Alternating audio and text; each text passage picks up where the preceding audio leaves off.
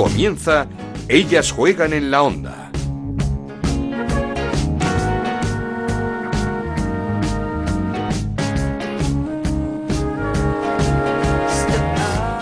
Bienvenidos una temporada más a Ellas Juegan, este podcast que hacemos con mucho cariño en Onda Cero para hablar de fútbol femenino. Nos podéis encontrar en ondacero.es y en nuestra cuenta de Twitter en arroba Ellas Juegan OCR. Hemos vuelto, pero la que no ha vuelto es la primera Iberdrola.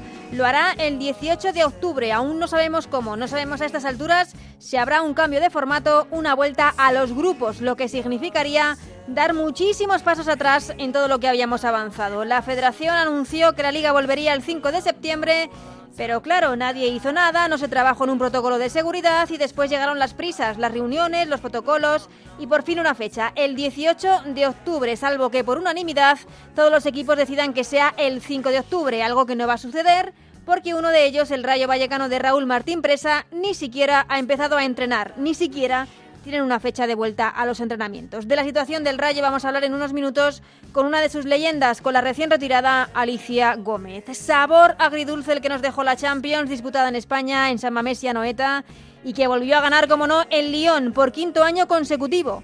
Un Lyon que no fue tan superior como otras temporadas, con Lola Gallardo en sus filas, por cierto, segunda española en conseguir una Champions tras Vero Boquete, pero que se impuso en la final al Wolfsburgo, verdugo de un Barça que, que mereció estar en esa final que fue muy superior al conjunto alemán, pero que estuvo 90 minutos peleado con el gol. De la Liga, de la Champions, de la selección que vuelve y de muchas cosas vamos a hablar en los próximos minutos. Comenzamos. En Onda Cero arranca Ellas juegan en la Onda, con Ana Rodríguez. Llegint el partit, veient com ha acabat el Wolfsburgo, creus que aquesta distància que demostradíssima avui que ja gairebé no existeix? Eh, no hi ha distància.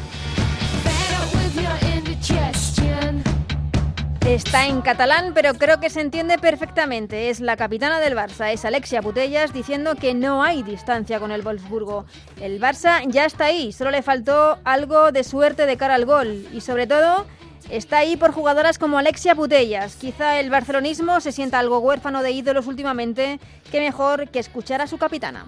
Yo voy a ser muy clara, yo no, yo no cambio a ninguna compañera por, por, otra de, que ha competido en el otro, en el otro equipo hoy. Eh, la manera que jugamos, cómo lo hemos entendido, la manera de, leer el partido y, de seguir el plan de partido, eh, yo creo que ha quedado demostrado que mis compañeros están perfectamente a la altura de las grandes jugadoras alemanas sin ninguna duda, el Barça estuvo a la altura, estuvo muchísimo mejor, mejor, que el Wolfsburgo. Otra capitana, en este caso la del PSG, Irene Paredes.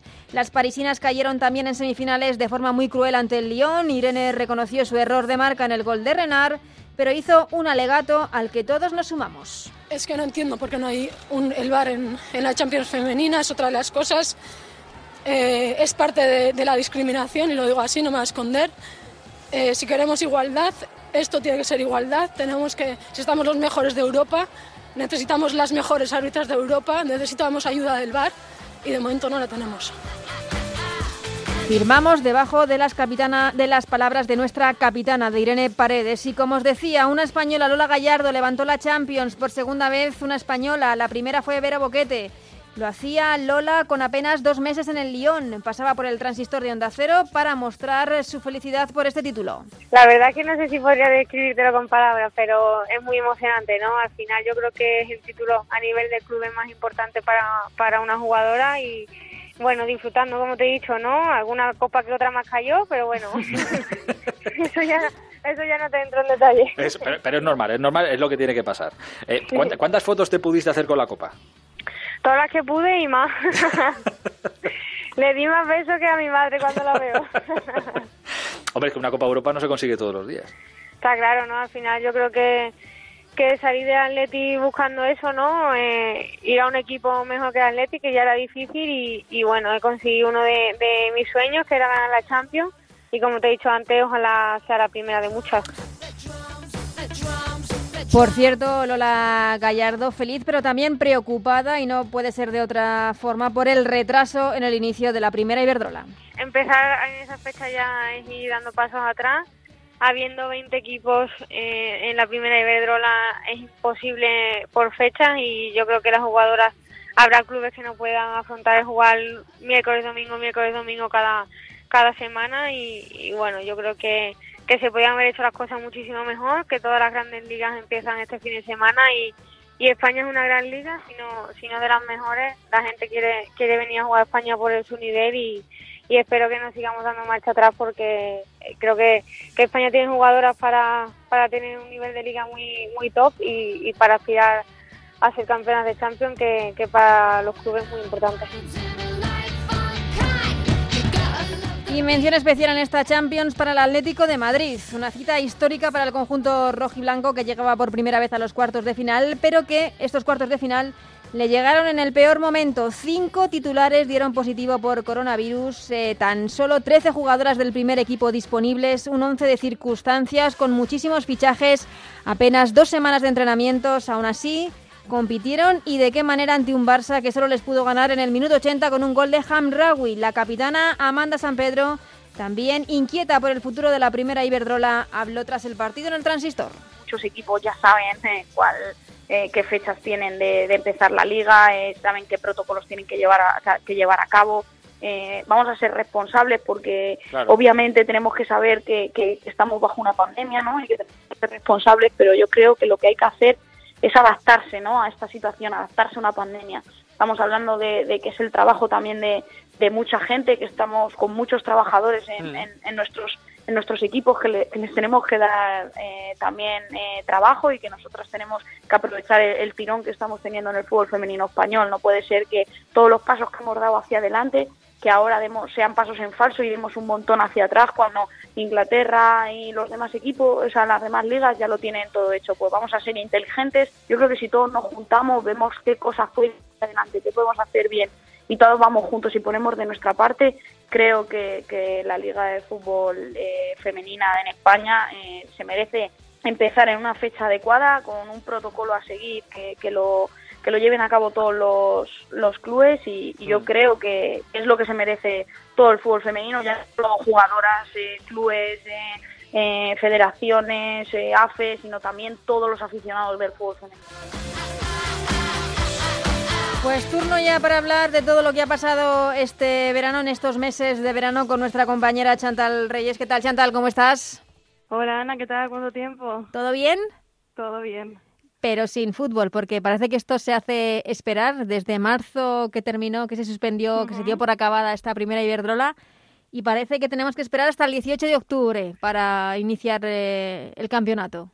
Pues sí, sin fútbol en España al menos, porque en España, en España, claro. Estamos viendo cómo el resto de ligas, prácticamente todas, están comenzando y están ya compitiendo y sin embargo aquí estamos con la duda esa de si se podría adelantar, parece que no hay acuerdo, así que parece que se queda el 18 de octubre, que aún queda más de un mes, y a ver también eso como influye en tema calendario, en la supuesta Copa de la Reina del año pasado que también está pendiente, no sé, yo veo muchas lagunas todavía. No, no, hay muchas lagunas porque incluso a falta de este mes eh, y medio así que queda para ese 18 de octubre, tampoco tenemos claro que el formato vaya a ser el de una liga de 18 equipos. Sí, se está por ahí rondando la idea, esa que parece que propuso Bilda de hacer dos grupos, cosa que, bueno, yo creo que cualquiera que siga el fútbol femenino no quiere repetir, ya se hizo hace unos años un poco en contra de los clubes y es que ninguno de los clubes quiere adoptar esta decisión. Al final un grupo de, o sea, una liga de dos grupos, yo creo que es totalmente un retroceso y no puede ser que con lo que hemos conseguido, con lo competitiva que se está haciendo nuestra liga, que de repente lo dividamos, porque tú como vendes a nivel marketing, por ejemplo, que no se vaya a jugar un Atlético Barça porque uno está en el grupo norte y otro en el grupo sur, incluso con cualquier Atlético Levante, cualquier partido así habitual en la primera Iberdrola. Es que mm, no, sé si esto lo propone Bilda, no lo propone Bilda, pero creo que tampoco le conviene a la selección, a, las puertas también de una nueva Eurocopa. Es que yo eso es lo que no entiendo, que, que se supone que, que, que, la cosa es que beneficia a la selección lo de los dos grupos, pero yo no entiendo muy bien en qué, porque al final pierdes competitividad, ¿no? O sea, no se van a enfrentar, o sea, que todos los equipos se refuerzan muy bien y todo eso, pero no se van a enfrentar los equipos punteros entre ellos, digamos, y eso al final, de cara a competir, pues te afecta mucho. Entonces, yo no sé cuál es el, el motivo de que alguien considere plausible esa esa nueva liga de, de, dos grupos, pero yo creo que, es que no hay por dónde cogerla. Mm, eh, eh, Jorge Vila sí que ha hablado la semana pasada en eh, el, el, día que dio la convocatoria de la selección para el partido ante Moldavia de tener como referencia a la Premier, que es cierto que está dando un paso de calidad importante con los fichajes que están haciendo los equipos ingleses y es una liga, es cierto que con menos equipos, pero todos ellos muy competitivos, eso sí, pero con pocos equipos. Sí, eh, pero bueno, al final es que pues si quieres una liga más reducida, pues bueno, lo puedes proponer, porque es cierto que eso Sí, pero ya vamos mal cuando decides cuando decides subir dos y que no baje nadie. Claro, es que al final, no sé, yo creo que, que bueno, esto ya lo hemos hablado muchas veces, pero al final yo doy la partidaria de que si, si suben dos, tienen que descender dos, porque al final, si ya de por sí es una liga con bastante equipos comparando con otras ligas, eh, que siempre hay problemas de calendario, es que si subes a dos equipos, no bajas a ninguno y además empiezas un mes y medio más tarde que el resto de competiciones, no sé cómo pretenden que eso pueda beneficiar de ninguna forma a, las futbolistas, ni con dos grupos ni sin un grupo, ¿sabes? Mm. Entonces, no sé, al final se aplaude el modelo de fuera, pero se tiene lo que se tiene y, y en vez de mejorarlo parece que, que, se puede hasta empeorar. Mm. Eh, hablamos de esta fecha, de que no sabemos el formato, tampoco conocemos muy bien cómo es el protocolo. Y, sobre todo, ¿quién, ¿quién se va a hacer cargo de los costes del protocolo? Porque serán unos costes importantes de, toda la temporada. Pues sí, hombre, yo he visto, no recuerdo exactamente si eran casi 30 millones, 28 millones con poco, ¿no? Lo que destinaban a, a, Segunda B y tercera. Pues no sé, quiero decir, si hay ese dinero para esas dos categorías, creo que habrá un millón, digamos, para las PCR. No sé cuánto pueden valer, ¿eh? pero me refiero que al final no sé, es que se establece una fecha, pero no hay ningún protocolo, no se sabe quién va a pagar las PCR. ¿Esto qué es? Para que luego llegue la fecha y otra vez se posponga. Es que al final quedan muchas, muchos vacíos ahí que por mucho que tengamos esa fecha tampoco es muy eh, esperanzador. No, por eso, porque la federación dijo que hasta que la liga no empezaba, si un mes antes no había un protocolo que tendrían que hacer las comunidades autónomas junto con el gobierno para que se desarrollase la competición y estamos a falta de, ese protocolo. Exactamente. Em, no sé si este tipo de problemas se solucionarían con una liga profesional.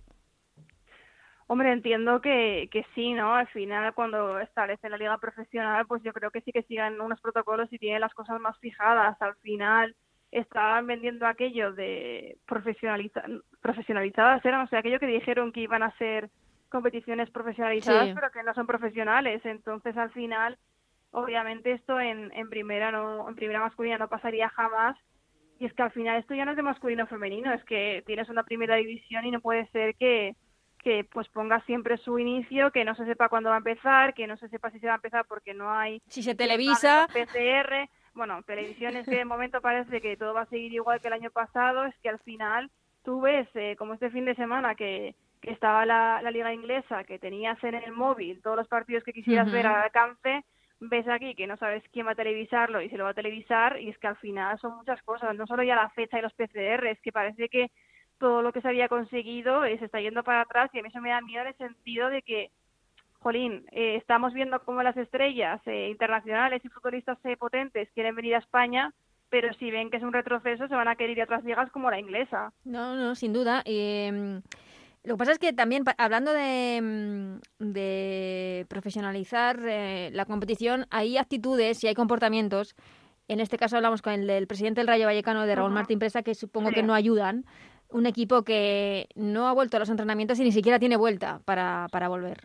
Totalmente, es que además se, se decía que aún no tenía ni la plantilla completa, que les faltaban muchas jugadoras, al final es complicado, ¿no? Que, que haya un equipo que además es el equipo que más títulos ha dado, o sea, que ha dado más títulos el equipo femenino que masculino, quiero decir, y que están siempre un poco ahí a la deriva, que este año parece que es el peor de todos y es que también es complicado pues eso, que vendas que quieres una liga profesional cuando hay un equipo al que su presidente prácticamente lo quiere disolver, porque es que es lo que está dando a entender. O sea, no, le importa, no aporta nada, eh, les pone totalmente trabas, eso al final está claro que es porque no le interesa mantenerlo. Entonces, no sé, o sea, obviamente no se puede profesionalizar la liga de un día para otro, pero al final está claro que lo que estamos viendo este año, eh, aquello que se decía a principio de temporada de que iba a ser prioridad para la RFF, el fútbol femenino se ha demostrado de que no es así. No, no.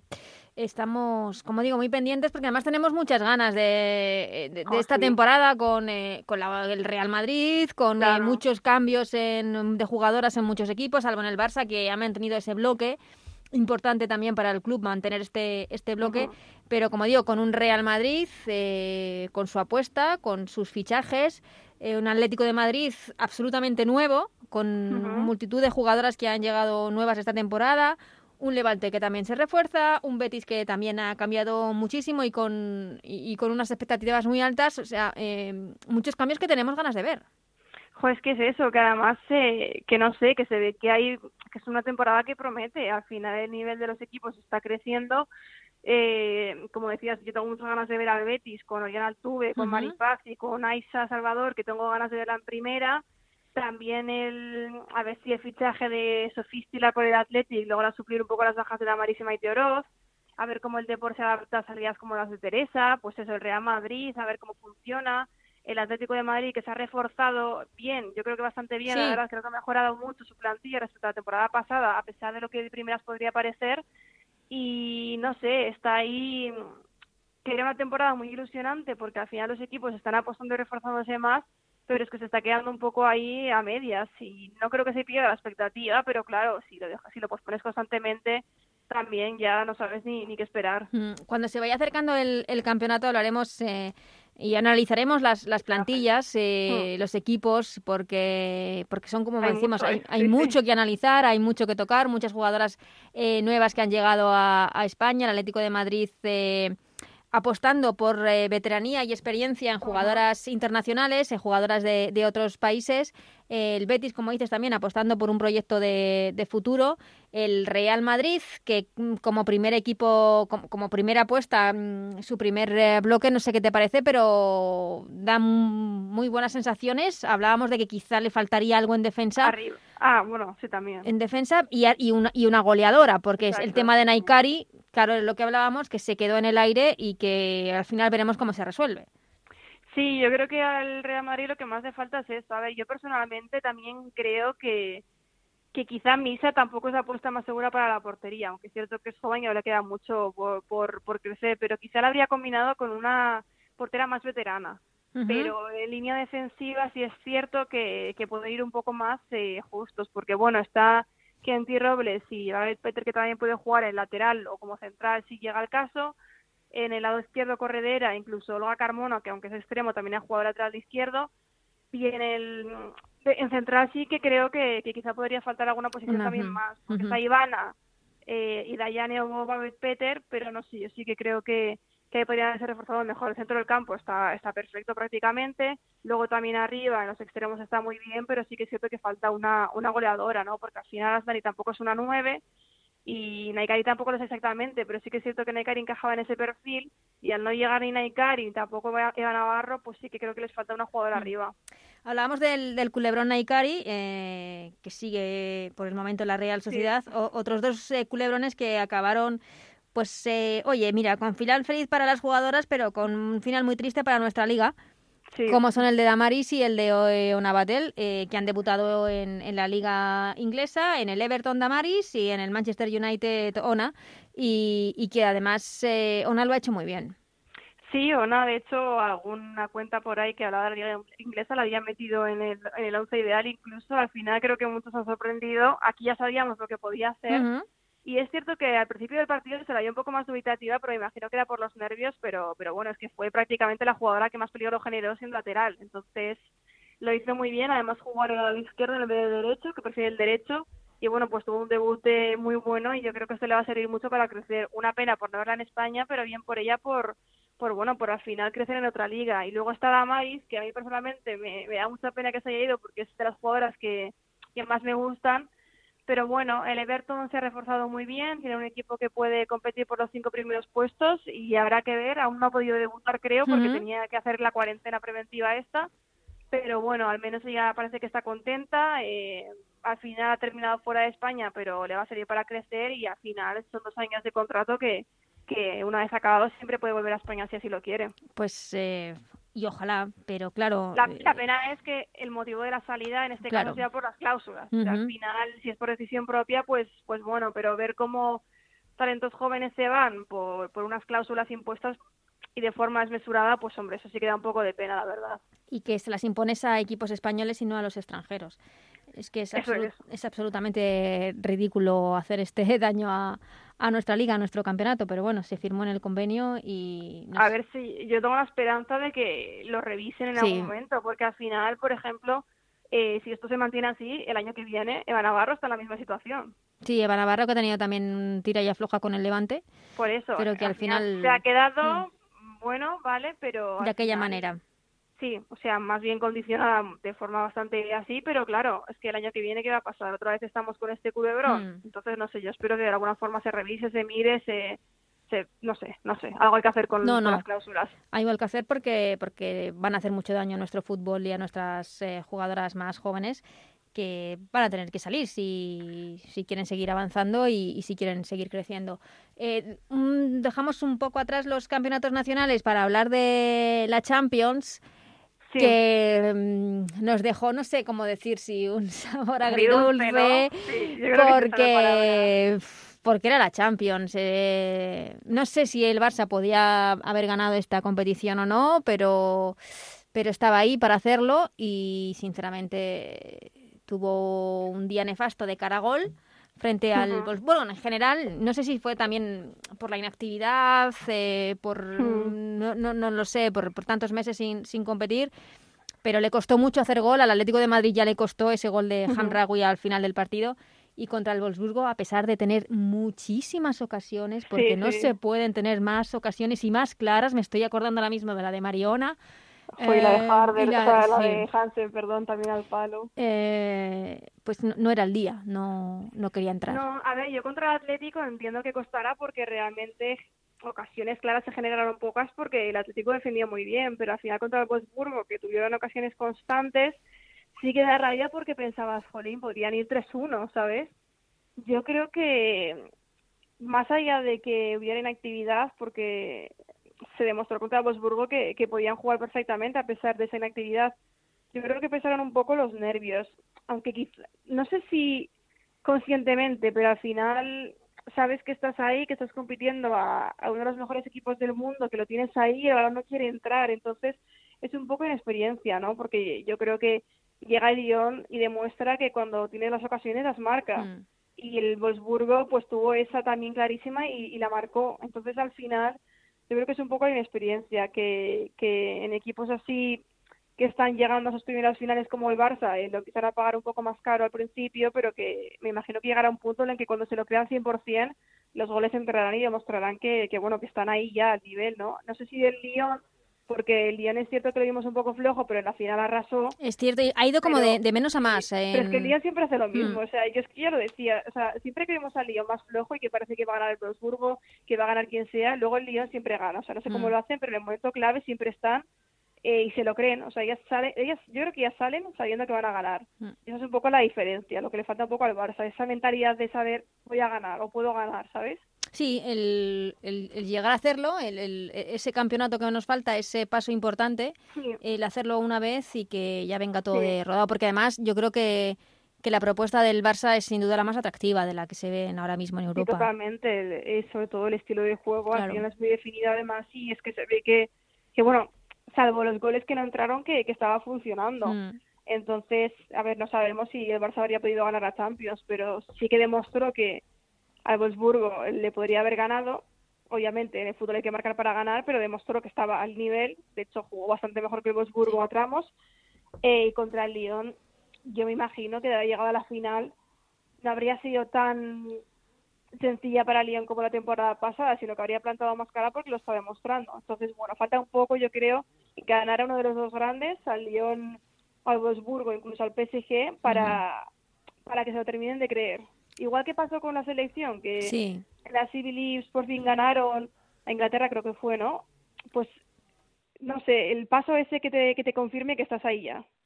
Falta ese pasito porque como escuchábamos a Alexia Putellas al principio decir que no hay distancia, y es cierto, es que no hay distancia porque cuando tú pierdes 1-0 pero has sido muy superior al equipo contrario, pues eh, se nos queda a todos esta, esta cara de, decir no, no, no hemos entendido qué ha pasado qué ha pasado hoy, pero nos dio mucha rabia el Lyon que lo pasó muy mal contra el PSG. Muy enfadada también el PSG con el arbitraje Sí. Pero que luego es cierto que fue muy superior a, al Wolfsburgo en, en la final y sin su mejor jugadora, que ha estado toda la temporada lesionada, sin Hegerberg. Pues sí, mira, contra el PSG yo creo que al final el Lyon le tiene muy tomada la medida al PSG porque salvo alguna copa puntual que, haya podido ganar el PSG, realmente las finales siempre las gana el Lyon. Y al final son dos equipos que se conocen muy bien, quedó demostrado porque fue un partido muy igualado pero a la hora de la verdad el Lyon sabe muy bien cómo, jugar sus cartas. Y luego contra Wolfsburgo pues un poco de lo mismo porque mm, yo creo que esperábamos todos un encuentro mucho más igualado. Al final son los dos mejores equipos y es cierto que la segunda parte el, el Wolfsburgo pues mejoró un poco pero pero es que realmente el Lyon estuvo en el control del partido todo el momento Hmm. y como decía sin Hegerberg que, que bueno que sabemos que tiene muchas facilidades para marcar también sin sin Kirby era no sí porque se porque la expulsaron contra el PSG Sí.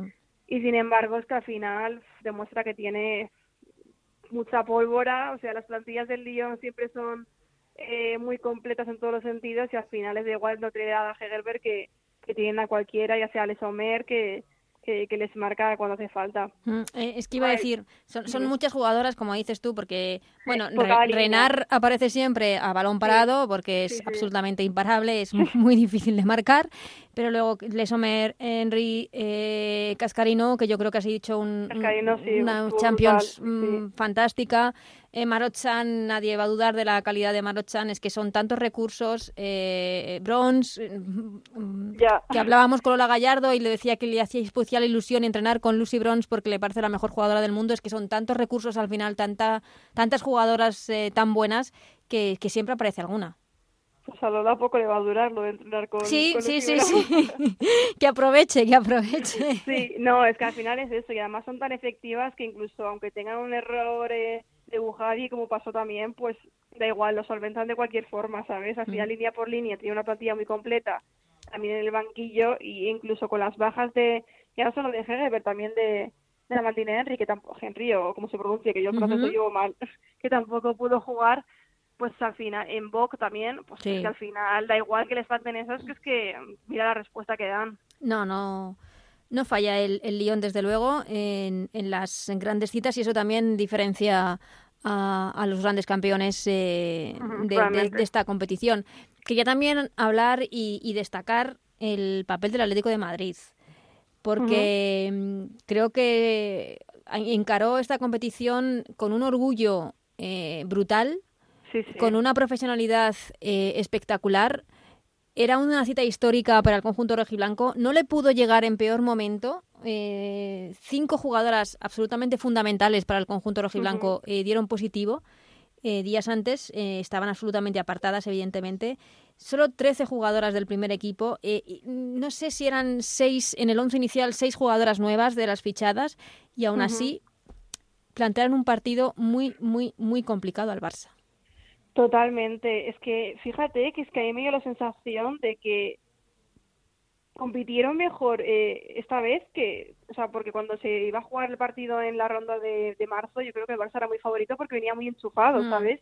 Pero es que esta vez compitieron tan bien y defendieron tan bien que es que no parecía que, que llevaran tantas bajas, sobre todo por lo que decías, porque había muchas jugadoras nuevas en el 11 y no se vio falta de comunicación ni, No. ni que les faltara tiempo por entrenar juntas, es que realmente se, se congeniaron muy bien y no sé, se demostró que, que la línea defensiva del Atlético se ha, se ha reforzado muy bien y también en portería, obviamente, porque Lindal estuvo espectacular. sí, sí, ahí Eh, se, vio un... Y quizá, o sea, lo único que le faltó al Atlético fue tener a una jugadora en punta como, como Luzmila, por ejemplo, para aprovechar los balones, porque por, por, por el resto hizo un partido de 10 prácticamente, y la verdad es que tiene muchísimo mérito, porque entre lo del coronavirus, eh, eh, las lesiones, que también había jugadoras que llegaban tocadas, como Strom y como Sosa, eh, las bajas que había, no sé, yo creo que, que, que lo hicieron muy bien y que fue una sorpresa muy positiva y que demuestra un poco el potencial de ese Atlético, que a pesar de que ha tenido muchísimos cambios, eh, se ve que puede tener un equipo muy competitivo y que yo creo de verdad que, que, que, con los fichajes que ha hecho, al final que puede dar un paso, o sea, un paso adelante en comparación con la temporada pasada. Sí, porque son fichajes de mm, como de, de, pozo, de experiencia, de, Sí, quizá no son, claro, igual de renombre, no son como Hansen, pero al final, Jolín Lindal tiene una experiencia mm. increíble y muchísimos títulos y sabemos que es de valor contrastado, ¿sabes? Al final está ella, Wagner también, que ha demostrado que, que bueno, que se, que se, que se va a afianzar ese atrás derecho. Incluso Nack, que tampoco tuvo muchas ocasiones, porque bueno, fue un partido complicado para el Atlético, se le dieron cosas.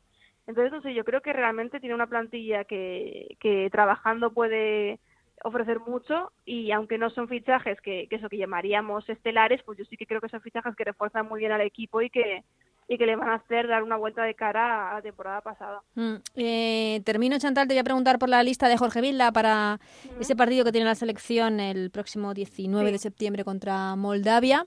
Eh, el único que se va a jugar este mes al final de, fase de clasificación para la Eurocopa. Eh, yo creo que es una selección muy reconocible. a, cada uno igual le puede faltar alguna jugadora. Puedes hablar de Celia en defensa, Vicky Losada, que ha estado entrenando y compitiendo en ese centro del campo. Mm, puedes tener eh, Naikari, que evidentemente está tocada, pero creo que es una selección ya muy reconocible, la de Jorge. Sí, al final yo creo que se están asentando un poco las futbolistas que, van a ir a esa Eurocopa. Hmm. Eh, me ha gustado que repitan a Valle y Vicente, o sea, y Moraza, que, creo que la Civilis estuvo muy bien también. Y al final, pues, salvo jugadoras, pues, como por ejemplo, como Naikari, que estaba también un poco tocada, y alguna baja así que... Hombre, pues como Seila, que no está entrenando, la pobre. Claro, es, que... Al final, incluso el Arque, que también tenía su vocación ahí, es que tampoco puedes llevar a futbolistas que no están entrenando porque no tienen el ritmo. Es que no se dan cuenta es que también el daño que hacen a las jugadoras. Sí, porque por mucho que entrenen por su cuenta, pues al final no, no es lo mismo. Entonces sí, yo creo que, que es bastante reconocible la selección y, bueno, eh, sabemos que Bilda es bastante continuista y no creo que de aquí a la Eurocopa nos encontremos con, con demasiadas sorpresas. Mm. Eh, no sé si te preguntarte por, por Vicky Losada, porque es una jugadora capitana de la selección. Bueno, creo que Vicky además creo que es la autora del primer gol de la selección en un mundial. Sí, eh, capitana del Barça, eh, ha estado entrenando, ha estado compitiendo, de las pocas jugadoras que ha estado entrenando y compitiendo a la que se podía llamar, no está en la lista. No sé si es eh, el hecho de que la Eurocopa ya no es el año que viene, sino a dos años vista, puede influir en, en Jorge Vilda a la hora de hacer ciertas llamadas o no, dependiendo también de la edad. Pues puede ser porque ya sabemos que, que, que en determinada edad pues no, no le gusta llevar a las futuristas, pero no sé, yo creo que de la misma forma que, que si llevas a Amanda eh, cuando su rendimiento ha estado por debajo de lo, de lo esperado las últimas temporadas, creo que a Vicky también la puedes llevar porque al final también aporta esa capitanía y creo que ha dado mucho a la selección como para que este sea su final, ¿sabes? También está entrenando otra vez, es cierto que la temporada pasada estuvo mucho tiempo lesionada, pero y que tampoco en la Champions no hemos podido ver mucho, pero no sé, yo creo que es una futbolista con la que sabes que siempre puedes contar. Entonces, yo sí que creo que, que Vicky no había sobrado en esa lista. Eh, yo, yo, es de las que hablaba de Vicky, también es, es cierto que es una debilidad personal, el caso de Vicky Losada, eh, porque creo que ve el fútbol como nadie. Eh, ella y Silvia Meseguer me parecen unas superdotadas en ese, en ese sentido, en el centro del campo. Y al, el hecho de ser una de las jugadoras que había competido y que está entrenando y claro. en un equipo además como el Barça, que no es cualquier cosa, pues eh, sí que pensé que, que Vicky igual sí que podía estar en, en, ese centro del campo de la selección, pero claro, si luego ves que quizá ya está pensando en dos años vista, no sé si, si puede ser ese el motivo. Sí, mm. a ver, puede ser. O sea, tampoco sabemos lo que pasa por la mente de Bilda porque a veces hace cosas que te sorprenden y otras veces cosas que te esperas, pero no sé, yo sí que me esperaba ver a Vicky y habrá que ver en las próximas eh, convocatorias si ya ha decidido que no vaya a entrar más o si ha sido una cosa mm. puntual. Lo cierto es que es, verdad que es una selección ya muy reconocible, esta de Jorge Villa, muy joven también. Eh, y con mucha, con mucha calidad que esperemos que nos dé muchas alegrías en el futuro, sobre todo con la vista puesta en esa Eurocopa 2022 que tanta, que tanta ilusión nos hace. Chantal, eh, vamos hablando ya esperando que, que pueda empezar pronto esta primera Iberdrola porque echamos de menos el fútbol. Pues sí, ojalá que ya tenemos muchas ganas y al final eh, está muy bien esto de, de ver otras ligas, pero lo que queremos ver es la nuestra. Exactamente. Pues eh, vamos hablando, Chantal, muchas gracias. Perfecto, Ana, un abrazo. Esto es Ellas juegan en la onda, el podcast de Onda Cero, en el que te contamos todo lo que pasa en el fútbol femenino.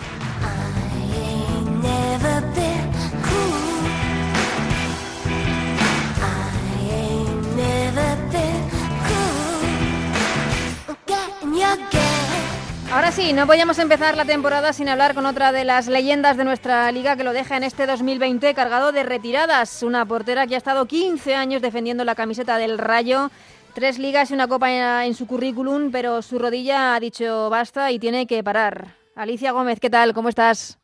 Pues muy bien, bien, aquí estamos. ¿Cómo va esa vida ya sí que totalmente separada o alejada de, de los terrenos de juego?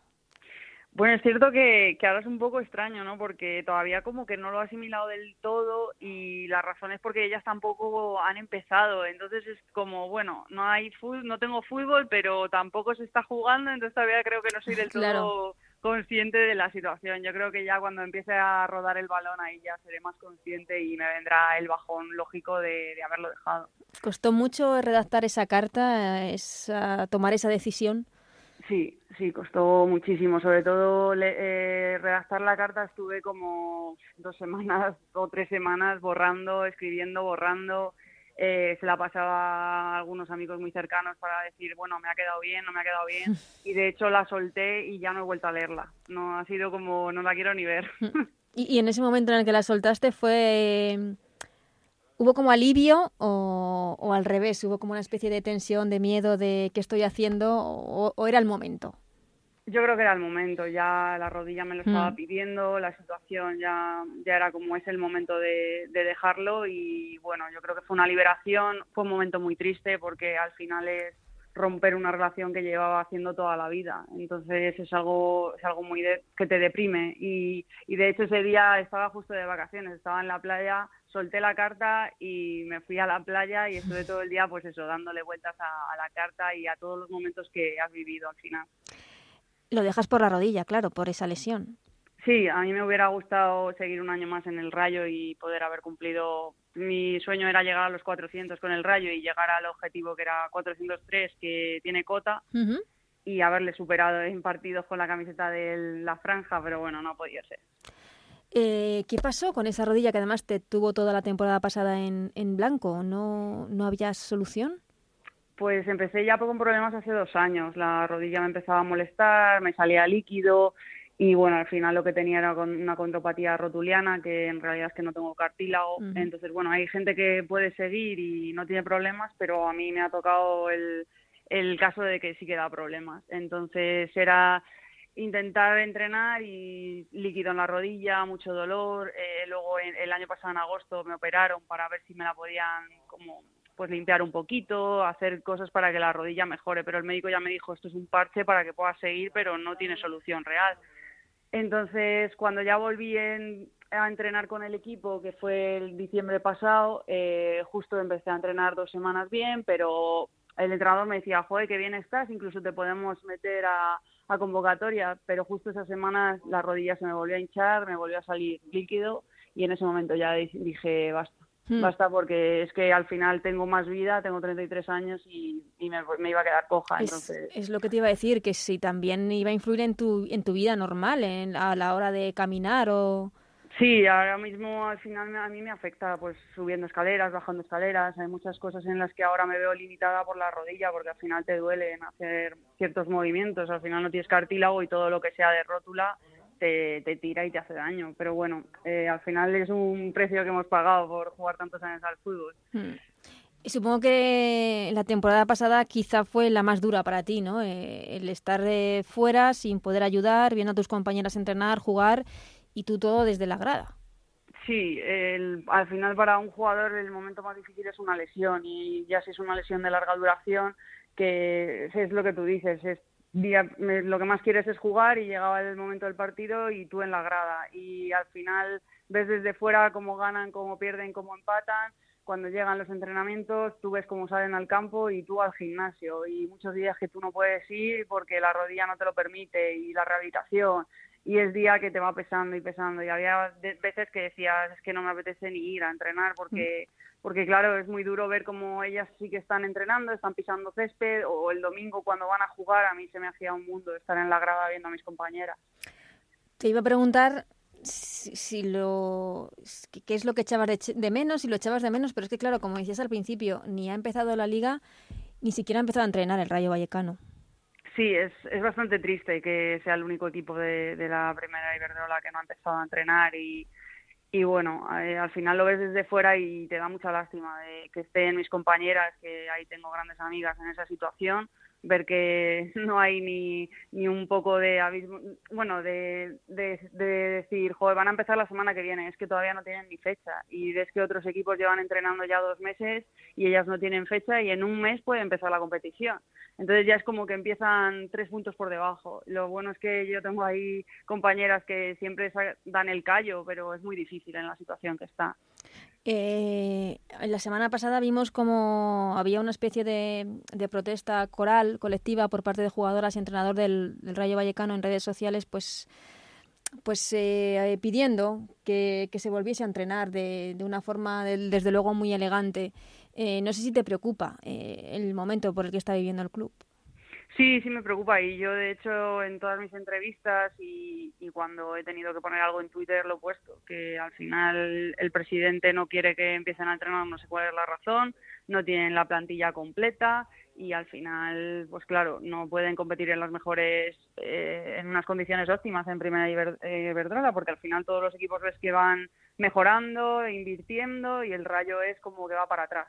Eh, Entonces... Eso, iba a decir, eh, eh mm, mm, ¿por qué eh, todo el mundo, todos los equipos, equipos además muy modestos como puedan ser el Sporting de Huelva, como pueda ser el Granadilla, como pueda ser el Logroño, que está haciendo una inversión brutal, van dando cada temporada un pasito hacia adelante y el Rayo Vallecano es todo lo contrario? Pues esa es la, la, gran pregunta que yo creo que nos hacemos todos los que queremos al Rayo y todos los que somos un poco aficionados de la franja, ¿no? ¿Por qué? ¿Por qué tiene en esa situación al, al Rayo femenino? ¿Por qué tiene en esa situación a la cantera del Rayo?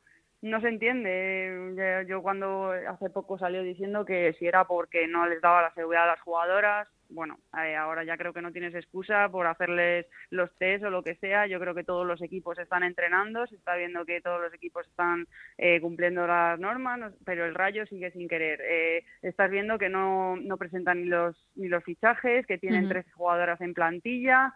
¿Por qué haces eso? Pues eh, si no lo quieres, dilo, dilo claramente, lo quitas y ya está. Lo que no puedes hacer es jugar con, con profesionales que son mis compañeras, que ellas están entrenando individualmente día tras día para llegar a las condiciones óptimas de, de la competición. Pero claro, es que encima si les pones muchas tantas trabas, es que es, es increíble, ¿no? Y desde, desde fuera te da mucha pena, intentas pues eso, genera un poquito de ruido, pero es que si el de arriba no quiere, por mucho que digamos del resto, eso no va a funcionar. ¿Crees que lo mejor sería que, mm, a pesar de la tristeza que produce, porque es un club histórico eh, como es el Valle Vallecano, que Raúl Martín Presa dijese, es que no quiere una sección femenina, que la saque fuera y que la llevase otra institución aparte? Pues sí, sí lo, lo interesante sería que se desvinculara eh, en este caso Raúl Martín Impresa, y que dejaran que el femenino sea una como fuera una institución independiente, porque yo creo que, claro, al final tiene tiene muchos progreso, tienes una forma de, de invertir, de sacar beneficios, ahora mismo tienes un montón de niñas que quieren jugar en el rayo, al final tienes cantera, yo creo que puedes hacer un montón de cosas que, que él no quiere ver. Hmm y no, no, entiendo la razón. Yo eh, hubo un día que me preguntaba a una periodista y le decía, pues es que no lo sé, lo mismo le tenéis que preguntar a él por qué razón y por qué con números, con estadísticas y decirle, es que no lo entendemos. Eh, tú que llevas 15 años en, en el club, mm, ¿la llegada de Martín Presa supuso un antes y un después o, o cuando él llegó sí que apostó por el club pero poco a poco lo ha ido dejando? No, cuando él llegó ya quiso hacerlo amateur. Yo, vamos, recuerdo que, que, en ese momento yo era capitana y tuve que leer un comunicado, tuvimos que estar moviendo por las redes sociales, hablando con un montón de prensa para que esa situación eh, no, sal, no saliera, porque lo que quería era que hacer un equipo amateur, no dejarnos a sueldo cero y, y con eso mantenernos en primera. Claro. Es que con comportamientos como el del presidente del Rayo Vallecano mm, se pone muy complicado luchar por la profesionalización de, los equipos y de la liga. Sí, sí, es, es complicado. Esa persona lo pone en peligro.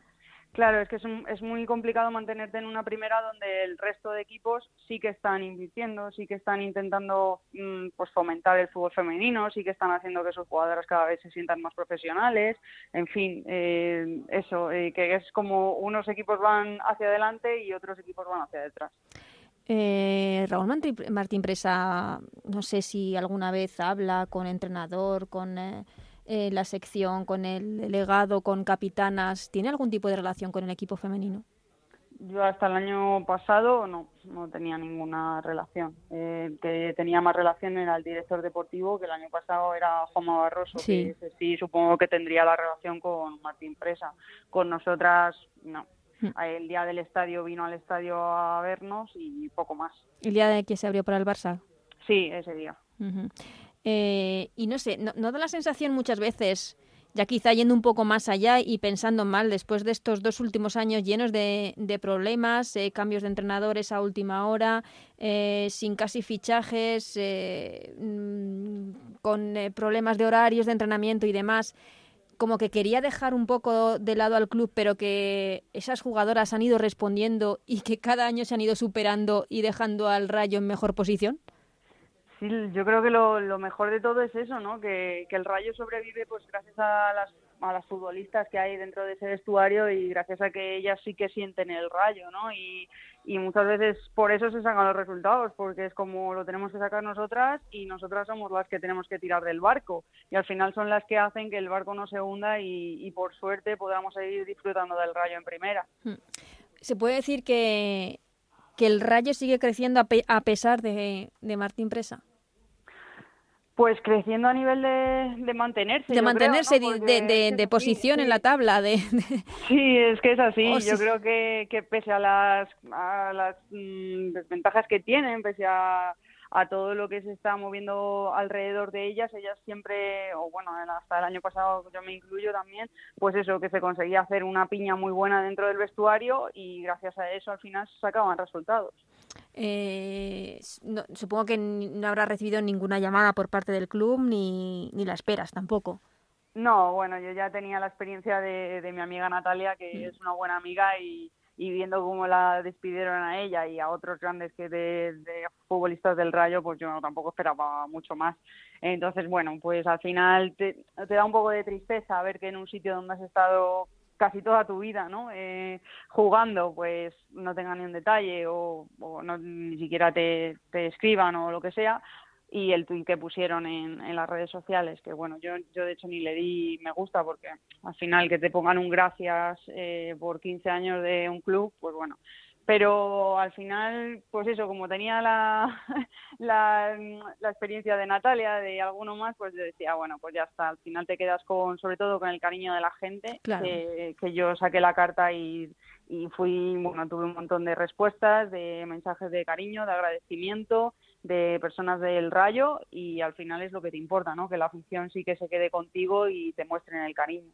Es que es una pena porque el potencial a nivel a nivel personal de, de ese club, ya digo, afición en jugadoras, eh, miembros del staff y, trabajadores del, del club, eh, la categoría personal es tan grande que da un poco de pena ver la situación del equipo.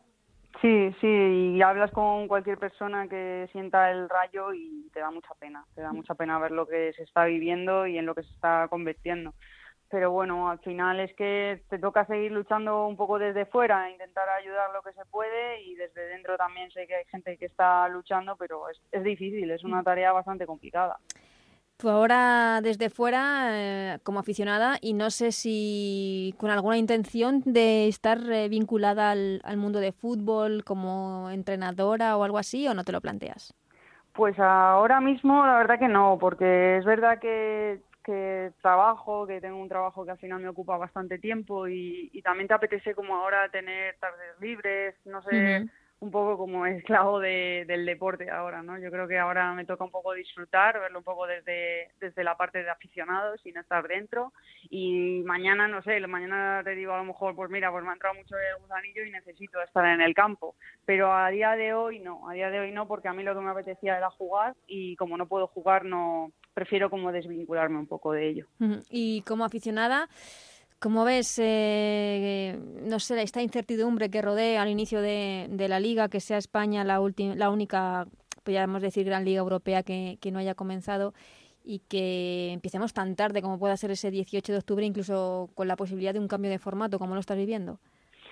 Pues eh, te da, es eso, que lo ves como diciendo, Jolín, con todos los años que llevamos luchando, porque ya la liga empezaba a ser bastante atractiva, desde incluso el año pasado ya eh, la liga era, pues eso, la gente le llamaba la atención, se veía mucho fútbol por la tele y de repente quieren cambiar el formato a un formato que ya tuvimos hace años, que no salió bien, eh, ves que al final no, no están mostrando interés porque la liga empiece antes, pues te da pena, ¿no? Te da pena ver cómo los pasos que hemos dado hacia adelante, lo mismo vamos a ir hacia detrás, ¿sabes? Entonces, bueno, veremos a ver qué pasa, porque la incertidumbre está en todos los sitios, esperemos y, ojalá que empiecen lo antes posible, sobre todo porque al final todos los equipos llevan ya mucho tiempo entrenando, se está viendo que son muy profesionales ya y yo creo que podemos disfrutar de una bonita liga. Mm, sin duda. Eh, como aficionada también te pregunto, ¿esta liga es del Barça?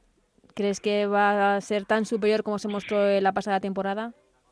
Bueno, yo creo que el Barça tiene bastantes papeletas de que, ser campeón y lo que es verdad es que a mí me está gustando mucho los movimientos que está viendo en los clubes. Yo creo que los clubes están reforzando bastante bien y quizá el Barça esté un punto por encima del resto, pero yo creo que vamos a ver una liga bastante disputada y que seguramente en un partido al final al Barça pues se le puede dar el susto como, como hizo el Rayo aquí en el estadio que, que, venía el todopoderoso Barça y al final empatan. O sea que al final lo bonito es eso que la liga va siendo cada vez más competitiva y, yo creo que al final cualquier partido se le puede atragantar al Barcelona aunque tenga una plantilla superior. Y bueno veremos a ver qué pasa. La llegada del Madrid eh, es positiva a todos los niveles supongo yo creo que sí, yo creo que, bueno, tiene su lado positivo y su lado negativo, como por supuesto, como, como todo, ¿no? Pero al final la liga va a ser más, sobre todo lo positivo es que la liga va a ser más, como se va a visibilizar más, porque el Madrid al final pues genera mucho, mucho ruido en todos los aspectos. Entonces, bueno, eso va a hacer que la gente se interese más por el Real Madrid, el pique del Real Madrid y Barcelona, pero que en realidad en el fútbol femenino no es el pique del Real Madrid-Barcelona, que a lo mejor tienen que ver antes un Real Madrid, o sea, un Atlético de Madrid-Barcelona, ¿sabes? Pero bueno, eh, lo bueno es que la liga se va a empezar a ver más, se va a escuchar más y eso al final les beneficia a todos. El Real Madrid, que por otro lado también eh, a la hora de, atraer a la cantera eh, es otra alternativa al Rayo niñas de, de, Madrid que quieran entrar a jugar en algún equipo de fútbol y que ahora tienen otra posibilidad, que es la del Real Madrid. Claro, está claro que ahora, pues si encima en un club no, no cuidas a las niñas de la cantera, eh, están entrando clubes muy potentes y, y ahora todas las niñas van a decir, ostras, pues me voy a jugar al Real Madrid.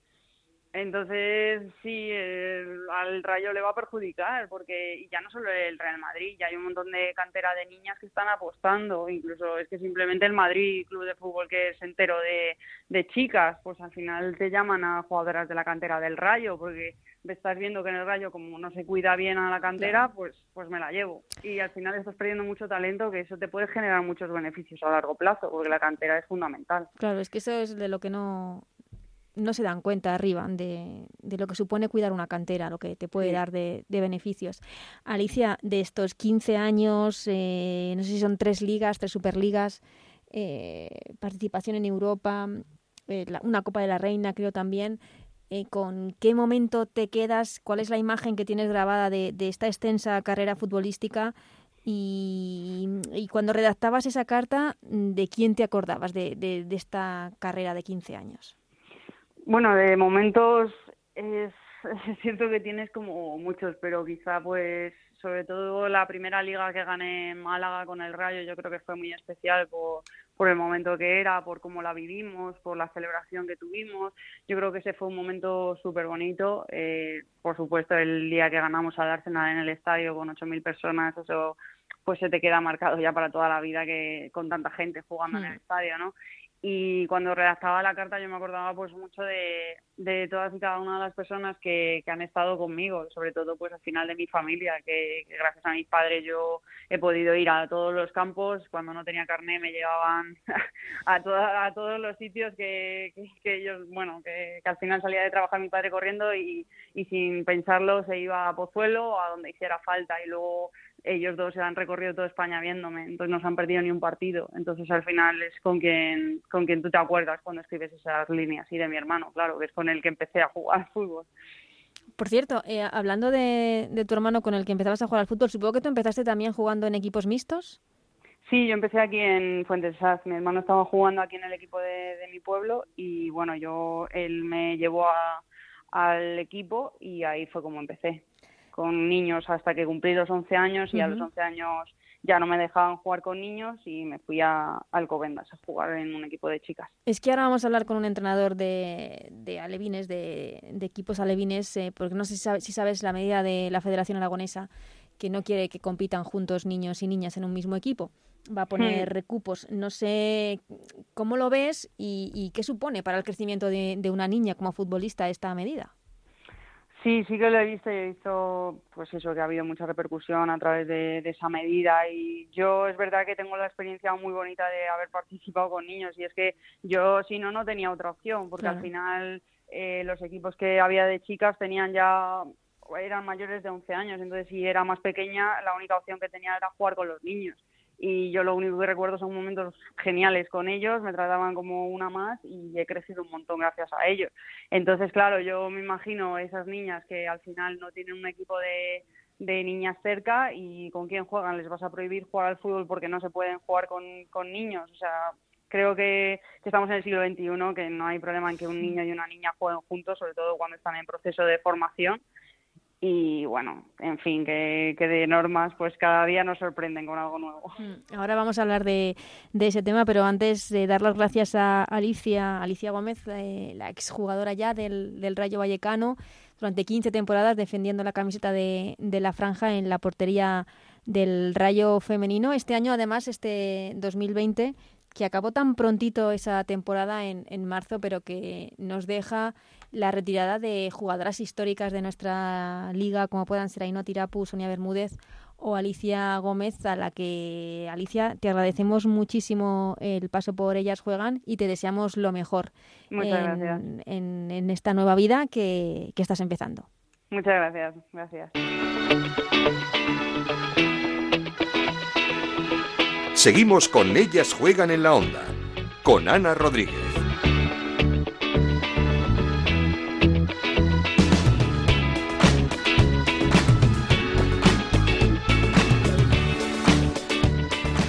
Y antes de terminar, queremos hacernos eco de lo que está pasando en Aragón, de la medida aprobada por la Federación Aragonesa que impide a los equipos de niñas en edad escolar competir con los equipos de niños. Vamos, que no permite las competiciones mixtas que tan importantes son para el desarrollo deportivo, sobre todo de las niñas, hasta los 14 eh, años, ya que muchas veces no hay equipos de niñas suficientes para formar una liga competitiva.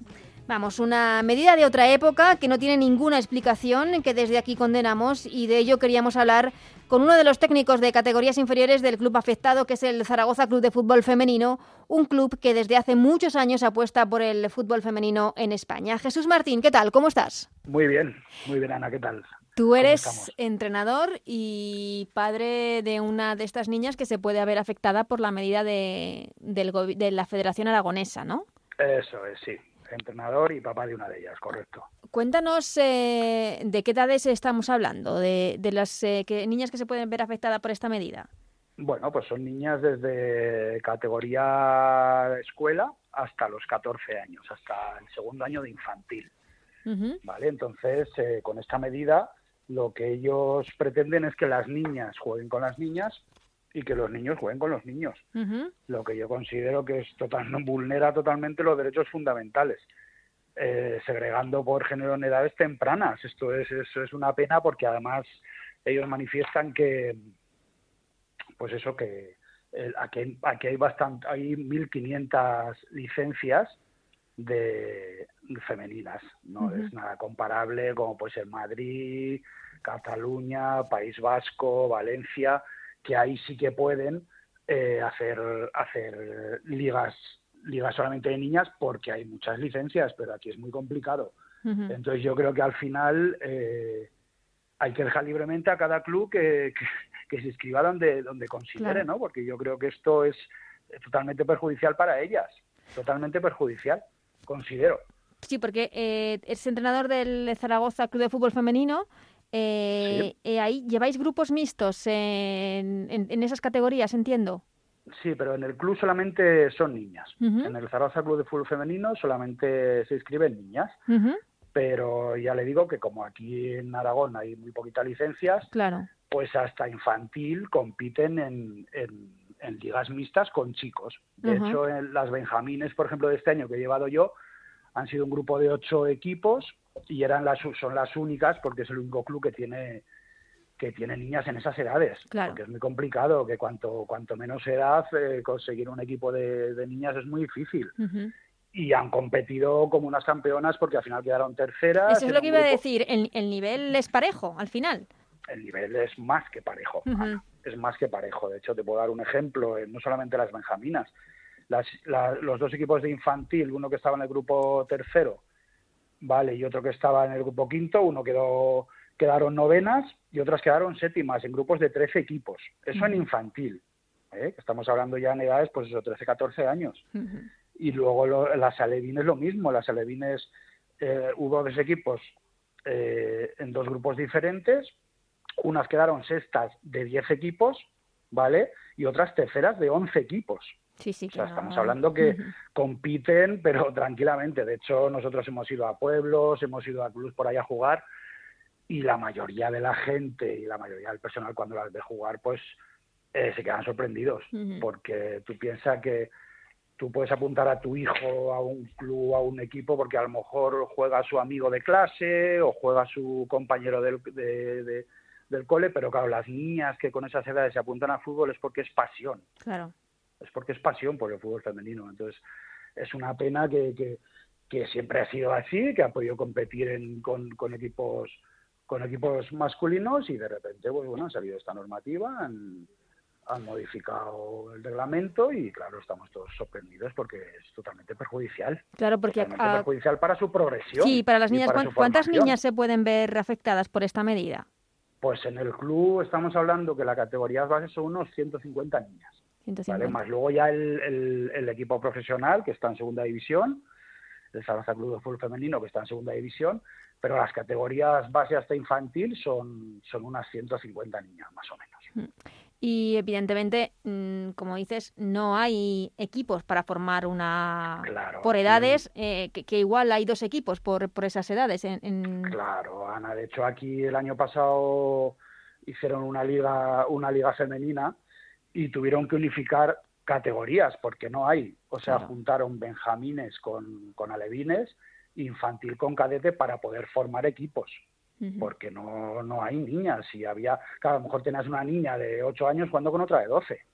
Era totalmente inviable y vamos, ha sido un despropósito porque ha habido muchas diferencias. Y el equipo campeón que quedó, que me parece que fue el Teruel, eh, por ejemplo, en el grupo que, era Levin y con alguna niña infantil, en el, en el grupo nuestro de Benjamines, eh, pues hubiera sido mitad de tabla para abajo prácticamente seguro. Y no es por, no es por echar elogios ni nada, pero vamos, es la, es la realidad, es la realidad. Entonces esto nos ha dejado, vamos, ha sido un impacto total, total. Tenemos, tenemos las redes sociales echan humo, Incluso la pionera en este país, como es Verónica Boquete, una de las futbolistas de élite, eh, lo ha denunciado en Twitter diciendo que, el fútbol mixto es clave, para los entornos competitivos son fundamentales. Es que es lo que iba a decir, es, es, la forma de, competir y de, avanzar y de, y de mejorar en, un fútbol competitivo, porque ¿qué haces en una liga con dos equipos? No puedes. Eh, no puedes, exactamente, Ana. Además ya digo que, que es un orgullo verlas, es un orgullo porque porque al final hacen un, hacen un grupo espectacular, eh, están súper unidas todas, no tienen ningún tipo de miedo ni complejo, son niñas que han tenido que romper muchos, muchas barreras y muchos muros, porque en este país el fútbol femenino ahora parece que empieza a, pues eso, parece que empieza a sonar, parece que empieza a conocerse, pero, pero, pero claro, hay niñas que llevan años jugando y, y en colegios, en clubs, han tenido muchos problemas siempre y ellas sin ningún tipo de complejo, sin ningún tipo de duda, quieren jugar al fútbol, es su pasión y hay que dejarlas. Es que no entiendo por qué no entiendo por qué toman este tipo de medidas. Porque ningún, ningún equipo masculino tampoco habrá puesto ninguna queja ni tuviera ningún problema en que esto siga así, vamos. Para nada, para nada, para nada, nunca, nunca. De hecho, ya digo, el año pasado nos llegaban a felicitar después de muchos partidos. Clubs donde íbamos nos llegaban a felicitar porque, claro, se quedaban sorprendidos del nivel que había de niñas tan pequeñitas, ¿no? Con tanto carácter, con tanta competitividad, con esa pasión por jugar al fútbol, eh, lo, bien que se lo pasan, es que es una cosa que no, no entra, no sé, no, no llegamos a entender. Eh, creemos que llegan a hacer cosas, pues eso, que son asuntos ya personales, porque no, porque esto no tiene, no tiene mucha lógica, es que no, no tiene mucha lógica, que se ha llegado hasta, hasta este punto. De hecho, en Barcelona, Madrid, Valencia compiten, son equipos grandes que tienen mucha cantera y muchas licencias, y ellos también tienen equipos en ligas mixtas. También tienen equipos en ligas mixtas, porque Aragón no puede, no puede tener equipos. El único equipo, el pionero que ha defendido siempre la cantera aquí en, en Aragón del fútbol femenino y ahora nos cortan las piernas de esta manera. Mm. Que no se llega a entender, es algo que no que no se llega a entender y se dio manifestaciones del presidente de la federación que, que, si es machismo encubierto por parte del club, que son cosas que suenan a siglo XVII, ¿sabes?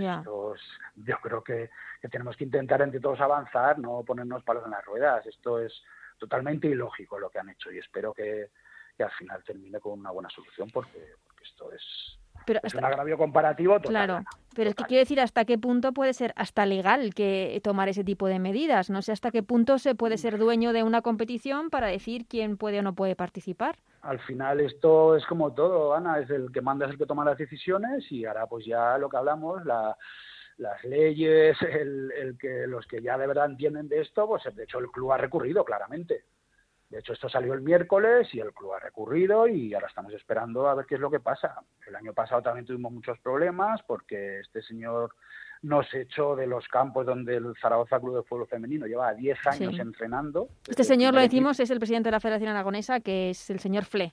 Exactamente, Oscar Fle. Este el año pasado, pues él tomó la decisión de que, bueno, por asuntos que a nosotros no nos incumben, hecho al primer equipo y a todas estas niñas, desde las pequeñitas, de Benjamines y escuela, hasta territorial y el equipo de segunda división, los hecho de donde estaban compitiendo y donde estaban entrenando llevan 10 años. Y él dijo que no, que se lo cedía a un equipo de segunda división B, como es el Ebro, y, y hemos estado todo el año buscándonos la vida, nos han estado haciendo campos, un martes entrenabas en un sitio, o el jueves entrenabas en otro, el sábado jugabas en otro campo que no era el tuyo, pues un poco de prestado, porque al final sí que hay equipos pues, que te ceden sus instalaciones, ¿no? Como es, como es lógico. Pero lo que ha supuesto una locura para padres, entrenadores, club, bueno, ha sido muy difícil. claro, este es que el problema es que eh, igual eh, Oscar Fle tiene un eh, problema personal, que no lo sé, hay un problema personal, pero no se da cuenta de que está perjudicando a muchísimas niñas muchísimas niñas. Que no tienen nada que ver en este asunto y que se ven perjudicadas porque no van a poder jugar al fútbol. O cada vez se les ponen más trabas para jugar al fútbol en pleno siglo XXI. Has dado, la clave. Yo hablo, yo lo que más cercano tengo es mi hija. Y te estoy hablando y se me pone incluso la carne de gallina porque tú no te puedes imaginar la pasión que ella tiene por el fútbol. Es pasión. Y, entonces ahí ya es cortarle las piernas. Es, por ejemplo, las, del año pasado que eran alemines que suben a infantil, en infantil aquí en Aragón, claro, ya se juega fútbol 11. Pero, pero este año, como tocaba pasar a fútbol 11, y en Aragón no tenemos equipos de fútbol 11, tienen que retroceder y volver a jugar a fútbol 8 todo lo que esto implica, por favor. Porque además creo que han puesto una norma como que un cupo de 20% de, Sí, un 20% de estas niñas pueden jugar en equipos de chicos. Pero eh, es que además, ¿cómo, ¿cómo, que poner un cupo?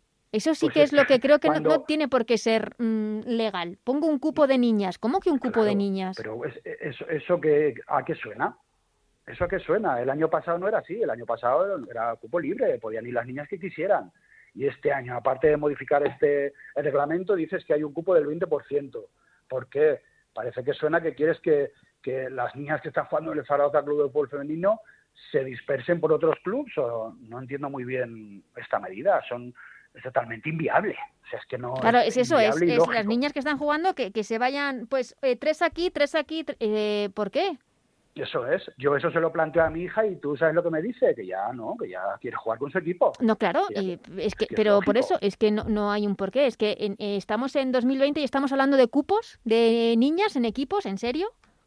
Sí, es que es eso, es que es, eso, ¿De es, un retroceso, es un retroceso social, ¿sabes? Yo creo que, que es un retroceso social. Además, lo que te digo antes, de se debería dar la posibilidad de elegir a los clubes que deban competir donde quieran, donde quieran, y más el fútbol femenino que siempre ha tenido muchos problemas, muchas trabas, que es complicado, que sabemos que, que las instalaciones para que haya pues eso, eh, las niñas se tienen que cambiar aparte en otros vestuarios, pues porque claro, hay muchos equipos de chicos, todo es muy difícil, todo es muy difícil. Intentemos ponernos en, en, la piel de estas niñas, que al final son las que pagan el pato de todo esto. Niñas de 5, 6, 7 años. Aquí el club, el, el Zaragoza Club de Fútbol Femenino ha hecho una escuela hace dos años de niñas de 5 y 6, 7 años que solo verlas es, es, es, increíble verlas.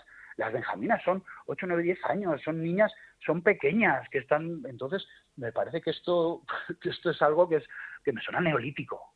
Esto me suena totalmente a neolítico. Entonces alguien tiene que parar esto. Porque ya si de por sí el deporte escolar, el deporte base está complicado esta temporada por, por, pues, por, todos los problemas por la pandemia que estamos sufriendo. Exactamente. Ahora esto lo va a retrasar mucho más porque eh, ah, me decís que desde el Zaragoza Club de Fútbol Femenino se ha... Por supuesto, por supuesto. Y, y además es que esto es lo que implica, ¿no? Porque nosotros lo que estábamos esperando desde el club era que sacaran un protocolo de actuación en referencia al COVID. Pero ellos aprovecharon sacar el protocolo de actuación para meter este input y esta modificación de este, de este reglamento. Entonces, eh, parece que estaban esperando, ¿no? A, la cuestión es, eh, es querer hacer daño al club. Entonces, yo no sé qué vendetas hay entre unos, y yo eso no. A mí lo que me importa son las niñas. Claro como técnico me importan las niñas, como papá me importan las niñas, que al final son las protagonistas de este, de este juego. Entonces, me parece mentira que en ningún momento la Federación Aragonesa de Fútbol, en ningún momento, se haya puesto en el lugar de ellas. En ningún momento. No, no, no, claro, evidentemente. Y que una de las pioneras, perdona que te, que te corte, estoy un poco nervioso porque la verdad es que estoy alterado ¿no? con esto, estoy disgustado. Entonces, una de las pioneras eh, de todo esto ha sido una coordinadora de, un club de aquí de Zaragoza pasa un gil.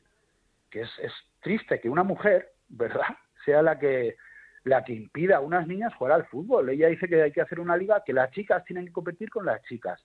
Yo he tenido conversaciones con esa mujer y ella no quería tener ni entrenadores que fueran hombres, ni árbitros que fueran hombres. Son cosas que yo creo que al final eso no es igualdad. ¿Pero esa, esa, esa señora ha jugado al fútbol? Eh, entiendo que sí o a lo mejor es ya el, esa, al final el complejo y la carencia que tiene, ¿no? Que intenta intenta sobreponerse porque ya no lo han dejado o no ha podido, pero pero pero bueno, pero porque porque lo pagas. Es que eh, casi todas las futbolistas con las que hemos hablado, como decías, Vero Boquete apoyando eh, vuestra causa, han hablado de la importancia de a ciertas edades, en esas edades, de la importancia de competir en ligas mixtas para el desarrollo de la futbolista. Por supuesto, Ana, y además es que lo que te vuelvo a repetir es un orgullo verlas. Porque otra cosa es que tú fueras por ahí a los campos, ¿no? Y pues eso, goleadas. Claro, por eso te preguntaba. No, para nada, para nada. O sea, no, es, no estoy defendiendo ni al club ni a las niñas, para nada. Porque lo que te vuelvo a repetir es pasión lo que tienen. De hecho, en, nuestra liga, en, en Benjamín, el equipo que quedó campeón sacó 12 o 14 puntos al segundo, a nosotras quedamos terceras y nos sacó Y solo perdió dos partidos en la temporada y fue contra nosotras, en la ida y en la vuelta. Y ellos nos felicitaron, nos dijeron que se habían quedado prendados con las chicas. ¿Y, vuestro club, el, el, Zaragoza Club de Fútbol Femenino, es el único que se ve perjudicado o hay bastantes clubes afectados? Es el único, Ana, porque es el único club de Aragón que tiene, que tiene fútbol femenino desde la base. Desde la base. Pero no de hoy ni de ayer desde hace muchos años. Es el que ha defendido siempre la cantera del fútbol femenino, el que vamos... Claro, entonces la cosa es que quiere que repartáis vuestras chicas en, equipos masculinos.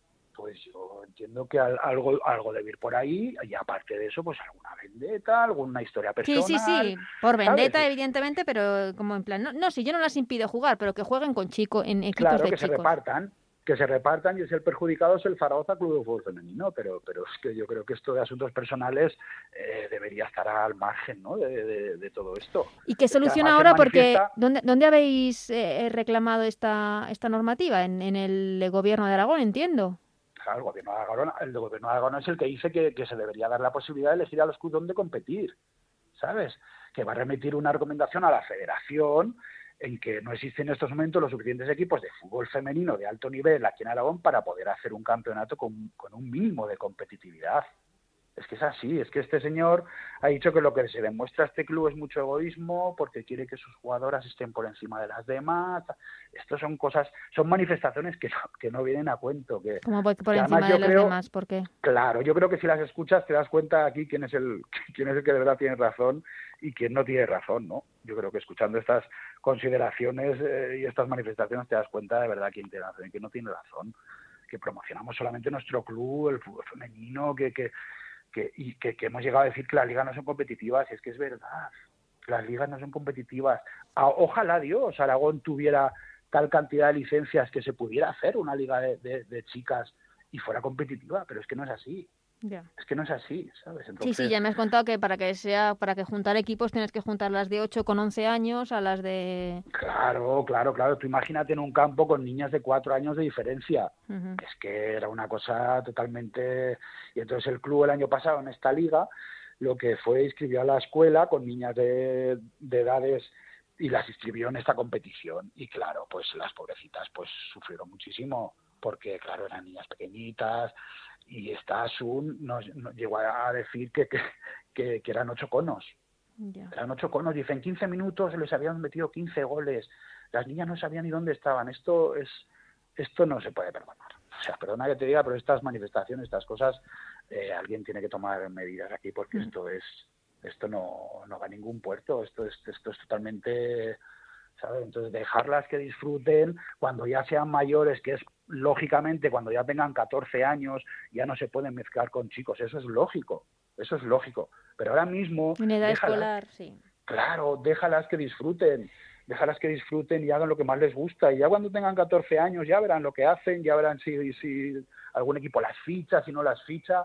Pero por favor, ahora no discriminéis y no perjudiquéis a, las mm. pequeñas, que, que, que que al final son ellas, ¿no? Las protagonistas de todo esto. Entonces, pues es una pena, Ana. A mí me mm. parece una verdadera pena. No, es una, pena, porque son rencillas seguramente personales para atacar a un club, pero como dices, no se han puesto en el lugar de las niñas.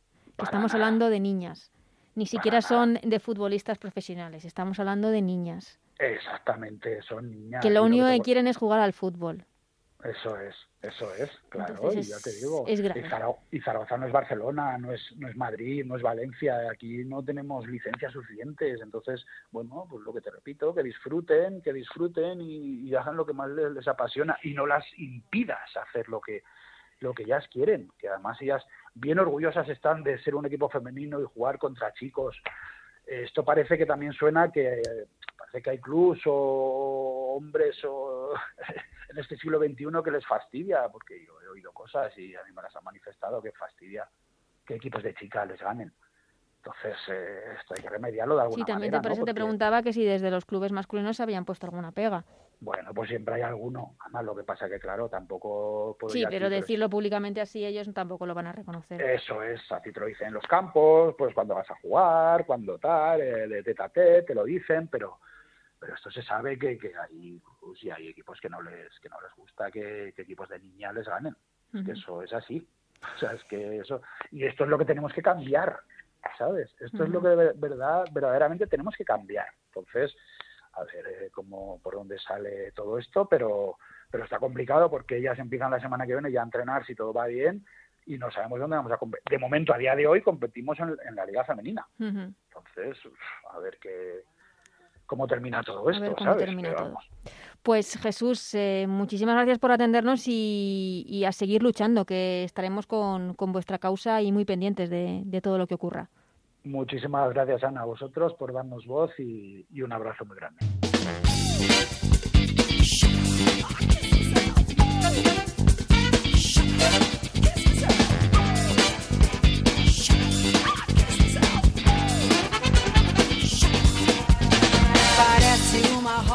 Pues hasta aquí este primer programa de la temporada de Ellas Juegan. Esperemos que sea el primero de muchos y esperemos que empiece muy pronto la primera Iberdrola para poder hablar de ella en este programa. Como siempre, muchísimas gracias a Juan Manuel Frasquet en la parte técnica que hace posible este programa. Volvemos la semana que viene con mucho más fútbol femenino, con muchas más historias que nos deja el fútbol femenino. Hasta entonces, que seáis muy felices. Adiós.